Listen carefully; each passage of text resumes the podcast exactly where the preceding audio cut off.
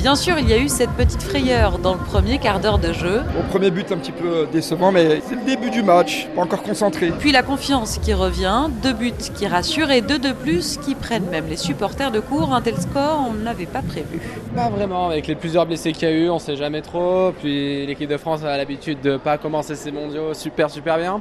Donc euh, non, c'est une bonne nouvelle. Des Français évidemment conquis par la vedette du soir, Olivier Giroud. 51 buts, il est un peu contesté, il marque deux buts, il, il monte toute sa légitimité, super. On est content pour lui. Tout en gardant les pieds sur terre. Faut pas présager de l'avenir tout de suite, c'était l'Australie, on a encore des, des belles équipes derrière. Euh, je pense d'un autre niveau, faut jamais être trop confiant. Petit bémol, une ambiance plutôt calme dans ce stade de 40 000 places, malgré quelques tentatives.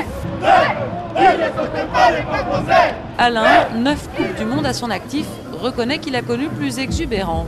Un petit peu moins, un petit peu moins nombreux, je trouve, mais ça va peut-être arriver au fur et à mesure aussi.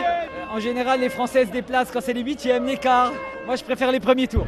Et une nouvelle vague de supporters des Bleus est attendue d'ici la fin de la semaine à Doha pour remplir les gradins samedi face au Danemark.